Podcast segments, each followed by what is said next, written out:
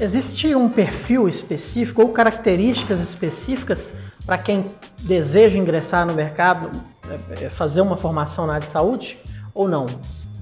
É, as características, né? É, muita gente fala, ah, eu tenho dom, ah, eu herdei da minha mãe, mas a gente precisa, né? Além de ter essa capacitação teórica, essa busca aí pelo conhecimento, nós temos que ter também a sensibilidade né, de perceber é, e conseguir lidar com essas situações que são muito estressantes. Né? Não, não é fácil é, lidar com essa demanda diária.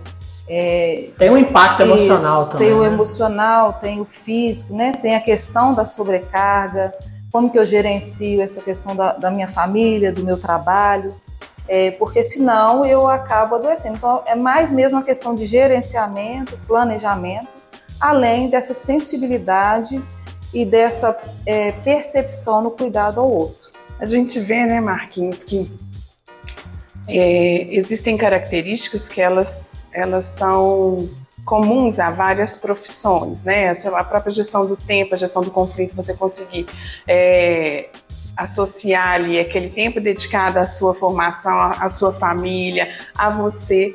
Mas é, o profissional de saúde ele tem que ter aquele olhar no outro. Mas para ele ter esse olhar no outro, ele precisa primeiro olhar para si.